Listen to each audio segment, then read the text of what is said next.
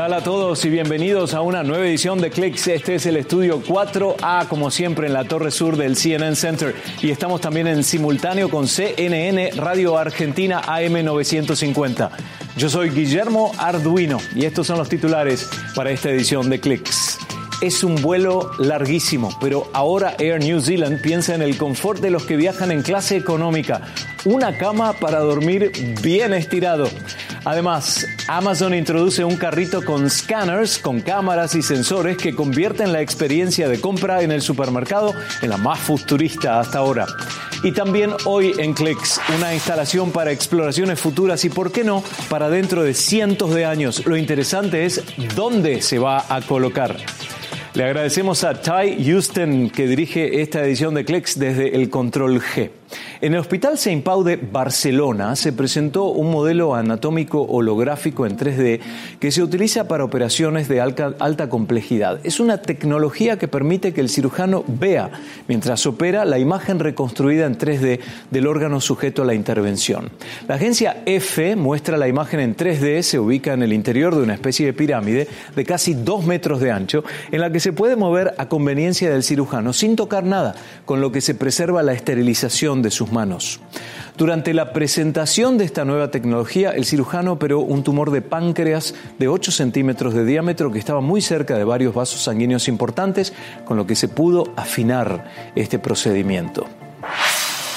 Los Apple Watch y los iPhones podrían ayudar a detectar la causa principal de accidentes cerebrovasculares en personas mayores en Estados Unidos.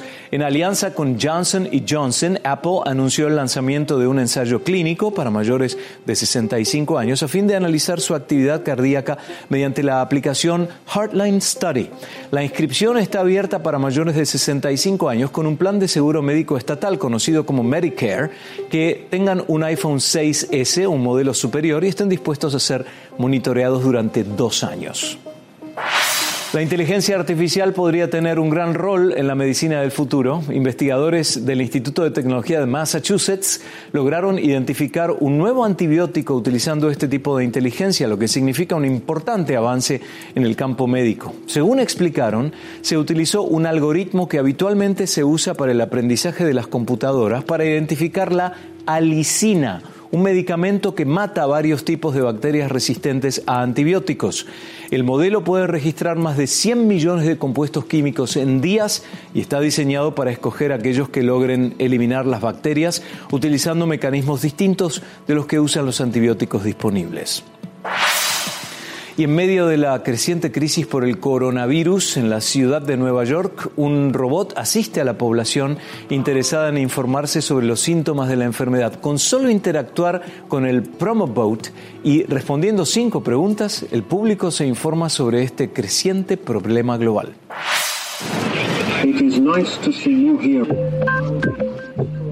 Este amigable robot de 1,5 metros en medio de Times Square te ayudará a reconocer los síntomas asociados con el coronavirus. El Promobot, creado por una empresa emergente de Filadelfia, adaptó un software especial que con cinco preguntas puede reconocer los síntomas de la enfermedad. Los creadores del Promobot basaron sus preguntas en el reporte sobre coronavirus publicado por el Hospital Shonghan de la Universidad de Wuhan. El Promobot no diagnostica el coronavirus, aseguran sus creadores, pero sí ayuda a detectar síntomas que se asocian con la enfermedad. Los cuestionarios son gratuitos y voluntarios, duran menos de cinco minutos. Quienes los toman contestan a las preguntas en este iPad. La experiencia es muy eh, chic porque es un robot, no es una máquina. En este momento, si nos ponemos a pensar, la tecnología y la evolución puede solucionar eh, digamos, el efecto contagio mano a mano. Así se puede uno dar cuenta cómo es lo del coronavirus, porque yo pensaba que nada más era temperatura, una tos eh, y nada más, pero ahí está preguntando si uno tiene diarrea y todas esas cosas, pues está bien, es buena idea. Si tus respuestas al cuestionario muestran que no tienes síntomas asociados con el coronavirus, escucharás este mensaje. You don't have any coronavirus symptoms. I would still recommend you to follow the basic virus protection guidelines. Si tus respuestas fueron en su mayoría sí, Promobot te recomendará que vayas a un médico. El Promobot hace 200 cuestionarios diarios. Hasta ahora nadie ha recibido este consejo.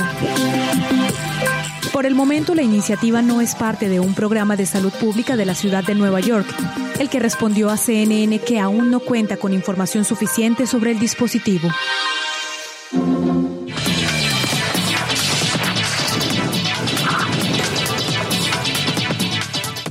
¿Es capaz la tecnología de reunirnos con los seres queridos que ya no están? En Corea del Sur, los creadores de un proyecto lograron unir a una madre y su hija muerta con ayuda de tecnología de realidad virtual. Yang Yi-sung perdió a su hija Nae Young cuando ella tenía siete años. Con la ayuda de los productores del proyecto Meeting You, Madre e hija se reunieron en un emotivo momento transmitido por televisión. En las imágenes se observa a la niña preguntándole a la madre dónde ha estado, a lo que Jin Sung responde diciéndole que la extraña muchísimo. El documental ha sido objeto de críticas, pero el productor senior del proyecto, Kim Jong-woo, dice que el propósito es ver si la tecnología puede ser utilizada para llevar alivio a aquellos que atraviesan un momento difícil como este.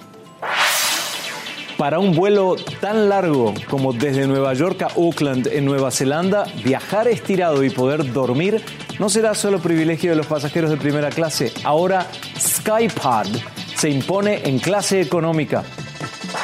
Y las compras en supermercados ahora más futuristas que nunca. ¿eh? Amazon introduce un carrito con scanners, con cámaras y sensores que se encarga de todo lo que un cajero hace al final de la compra.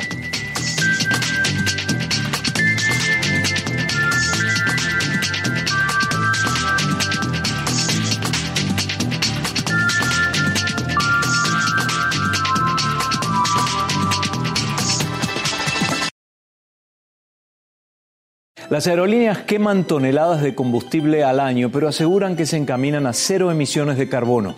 Delta asegura que ese objetivo se logrará mediante la inversión en tecnologías para reducir el impacto causado por el uso de combustibles fósiles. El presidente ejecutivo de Delta, Ed Bastian, declaró en una entrevista que no planean reducir el uso de combustible para aviones, pero sí convertirse al carbono neutral en la próxima década. Según la compañía, Delta hará una inversión de mil millones de dólares para lograr el objetivo en el tiempo estipulado y a la vez la aerolínea afirma que es la primera de su tipo en comprometerse a esta causa. Utilizar la tecnología para modificar las condiciones del tiempo. Ese era el plan de una empresa brasileña para evitar que las lluvias afectaran el carnaval de Sao Paulo. Pero la cervecera Skoll contrató un avión para desplazar las precipitaciones que habían sido pronosticadas para las fechas del evento y aseguran que lo pueden hacer mediante el uso de radares y equipos especializados. Según la cervecera, un radar capta las nubes de lluvia y el avión le lanza gotas de cierto tamaño para que la lluvia caiga antes de llegar a la ciudad de Sao Paulo. La precipitación caería en zonas de embalses o de sequía y el método es seguro, ya que afirman no provocaría efectos colaterales o daño al medio ambiente. Iron Man en la vida real es lo que pretende crear el equipo de Jetman Dubai, que construyó un traje de alas propulsado por turbinas en la espalda del conductor. El traje lo probaron por primera vez en la capital de los Emiratos Árabes Unidos y el ensayo fue todo un éxito, pues el piloto logró alcanzar más de 1.900 metros de altura mientras realizaba distintas maniobras.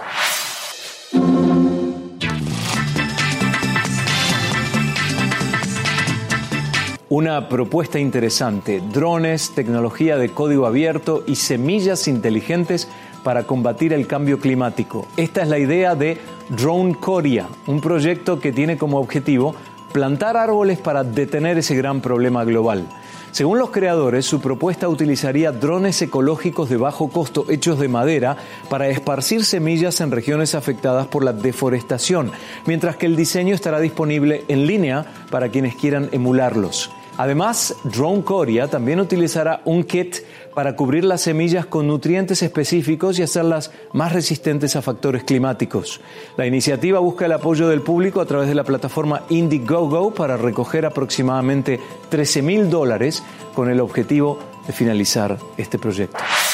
¿Qué tal si hacemos una pausa para ponernos al tanto de las noticias más importantes a esta hora?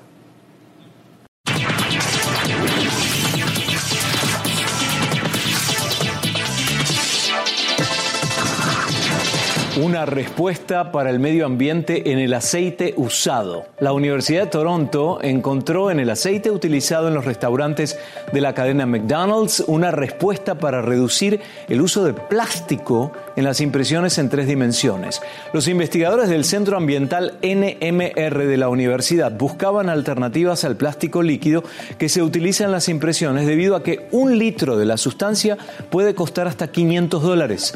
La investigación permitió a los científicos ver que las moléculas del aceite eran similares a las del plástico, por lo que utilizando 10 litros de aceite usado donado por un restaurante local de la cadena, intentaron imprimir una mariposa en repetidas ocasiones hasta que lo lograron. Este hallazgo permitió la elaboración de un aceite que costaría 30 centavos por litro. Además, los investigadores afirman que como está hecho a partir de la grasa, el nuevo aceite es biodegradable. Amazon estrena su propio supermercado sin cajeros. La cadena propiedad del multimillonario Jeff Bezos abrió su primera tienda de provisiones sin cajeros en Seattle, en el estado de Washington, la ciudad base de la compañía. La tienda es parte de una nueva línea dentro de sus supermercados Amazon Go y consta de un espacio de cerca de un kilómetro cuadrado, lo que es cinco veces el tamaño de un Amazon Go común. El espacio cuenta con 5.000 artículos para la venta como carne, marisco, bebidas alcohólicas y comida fresca lista en lo que es un intento de Amazon de convertirse en el supermercado preferido de la comunidad. La empresa mantiene actualmente 25 localidades de Amazon Go. Número que sin duda aumentará en los próximos meses, mientras también opera Whole Foods, una línea de supermercados que solo vende artículos orgánicos. Mientras Amazon busca establecer un supermercado sin cajeros, una compañía ya lo ofrece utilizando tecnología que cuesta una fracción de lo propuesto por la empresa. La cadena de Nueva York Caper ofrece una alternativa para quienes no quieran pasar por las filas. Se trata de un carro de compras inteligente. El carrito registra los productos al introducirlos mientras una pantalla táctil muestra un mapa de la tienda y resalta ofertas mientras el comprador se desplaza por el local. Caper se encuentra trabajando en un nuevo diseño con cámaras, reconocimiento de imágenes y un sensor de peso para identificar los artículos escogidos. La compañía dice que la tecnología ya se utiliza en dos tiendas de Nueva York mientras planifica lanzarla en otras 150 tiendas. Todo un éxito, es sin duda que lo veremos pronto.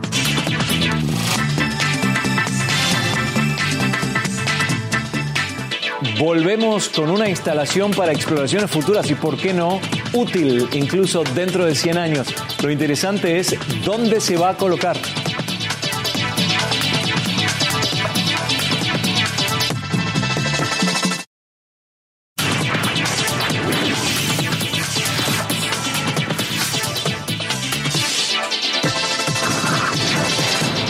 Planeta Tierra tendrá una nueva mini luna, pero solo por un tiempo. Expertos del Catalina Sky Survey, un proyecto fundado por la NASA en la Universidad de Arizona, descubrieron que la Tierra logró capturar un asteroide y atraerlo hacia su órbita.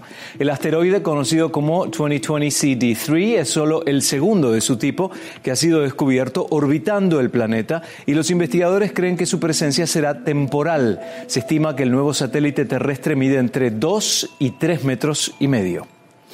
Y ahora les mostramos una mini cápsula que se colocará en la Luna para el uso de los exploradores en el futuro. Esta es la idea de los creadores del proyecto Moon Arc, que alunizará en 2021. El proyecto es el fruto de 10 años de trabajo e intenta capturar la visión de cómo es la Tierra hoy para el uso de los científicos del futuro. Sus creadores lo han pensado como una especie de testamento de la humanidad que completará su objetivo en los años por venir. Al año siguiente de haber puesto los pies en la Luna, la NASA lanzó otra expedición el 11 de abril de 1970. La idea original fue poner en la superficie lunar a dos astronautas durante dos días, pero luego decidieron que los tres pilotos del Apolo 13 estarían en la Luna por cuatro días.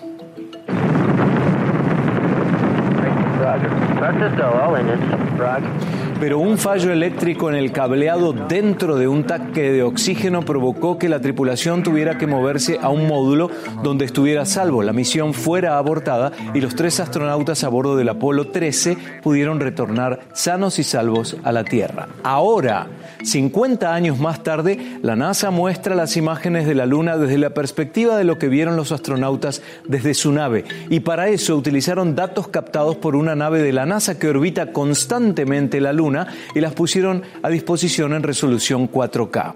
El video comienza en negro durante 8 minutos cuando se encontraban entre el atardecer y el amanecer de la Tierra y de pronto las impactantes imágenes de la Luna que vemos ahora. Pero cuando hubo problemas, las comunicaciones se interrumpieron entre el Comando Central de Houston y el Apolo 13.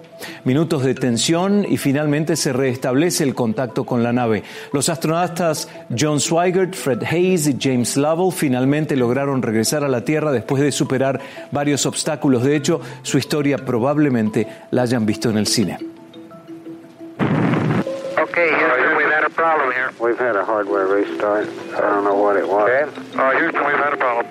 Porque las palabras de Swigert fueron las famosas Houston, we've had a problem here, diferente de las que han trascendido como Houston, we have a problem o Houston, tenemos un problema. Más simple, pero más del estilo Hollywood y es lo que recordamos hoy. Se nos acabó el tiempo por la edición de hoy. Estamos en facebook.com barra CNN. Yo soy Guillermo Arduino, Kelvin Hoskin, Levon Phillips, Marcus Jackson y Zach Carter. Nos acompañaron aquí en la asistencia de estudio. Hasta la próxima.